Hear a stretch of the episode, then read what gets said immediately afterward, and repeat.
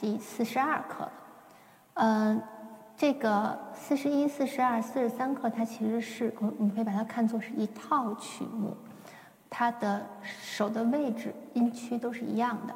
那么右手就还是在高音区的这个拉西哆来咪这个位置，最高音到咪，还是一个这个高音加线的视谱练习。然后左手就是在它低八度的位置，这个，是这一刻两个手的位置，嗯，它还是一个，嗯，学生在高音区弹的，然后有跟教师四手联弹的这样一个设计，所以也是音区比较高嘛，所以学生的这边两行谱都是高音符号来记谱。四十二课是一个四三拍子，好，那么。也是，我们先跳过学生唱谱这一步，我们来给大家弹一下。我先弹右手。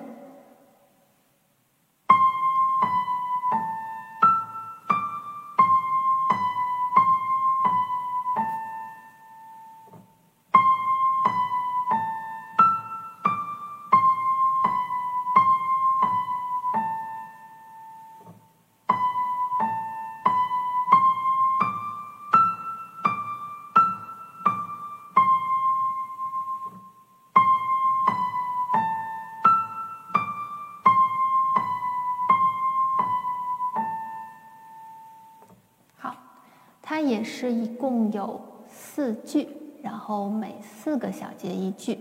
那么大家会发现，它的第一句、第二句和第四句其实都是一样的，然后只有第三句不一样。所以它，那么它的乐曲结构就应该是 A A B A，就是四个句子。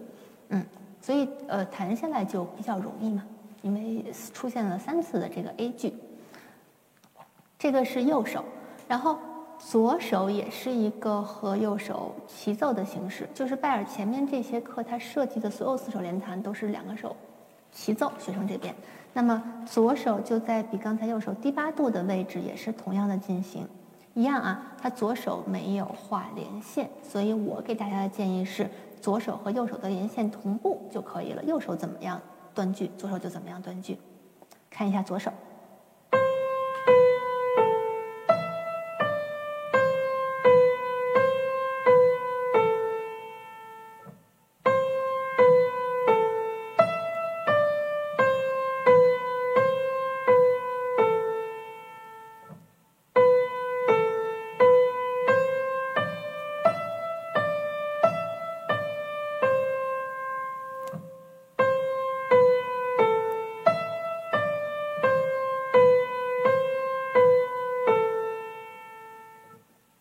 我都没有弹反复啊，那么就请大家别忘了，也是弹这几课的时候，稍微我们往钢琴的右侧坐一点点，然后这样能让我们演奏的时候躯体比较正，不要扭着，有一个比较舒适的姿势来弹琴。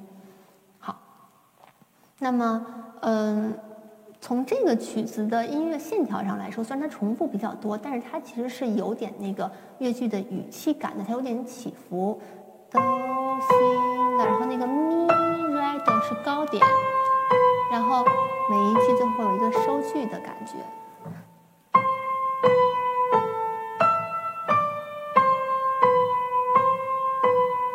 去找每一句的高点，然后 B 句往上走，还是收句。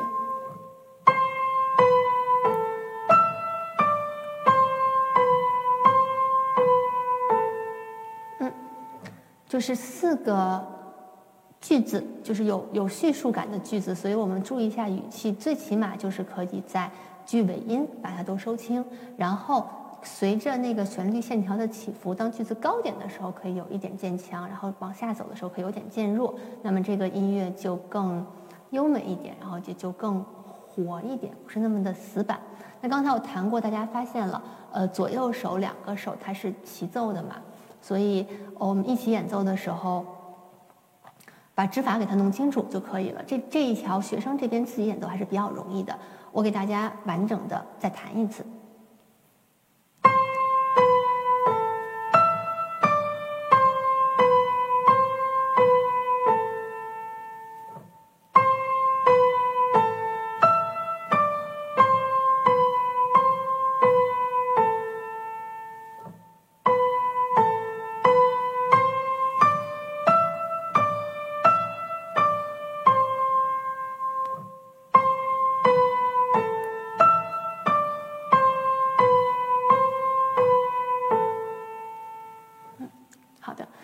在谱面上我们能看到有反复记号，那么就是后两句是要再弹一次反复的。我觉得在呃教师和学生合作弹四手联弹的时候，可以把这个反复记号弹上。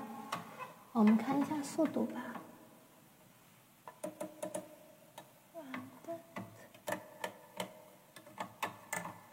这是 andant，是一个行板，就是个走路的速度。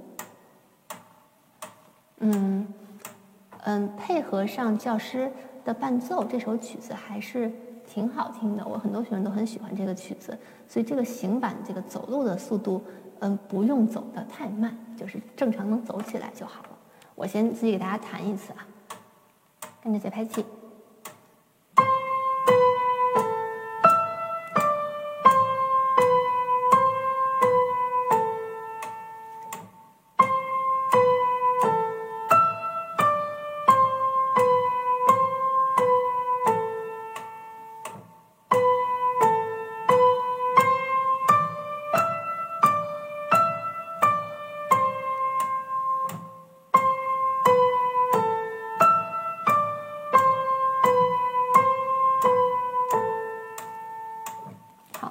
反复了，还是这一课主要让大家练习的是高音区的视谱。所以，如果大家能在第一步的时候先给他把谱子顺利的唱下来、认出来、弹下来，然后最终掌握这个曲子还是比较容易的。然后它一个四手联弹的效果就更具有交响性，然后也更美妙。嗯，这几课我觉得还是趣味性比较强的，是强烈推荐给大家的。好，那么下面我就请我的学生过来。和我一起把这首曲子给大家演奏一下。啊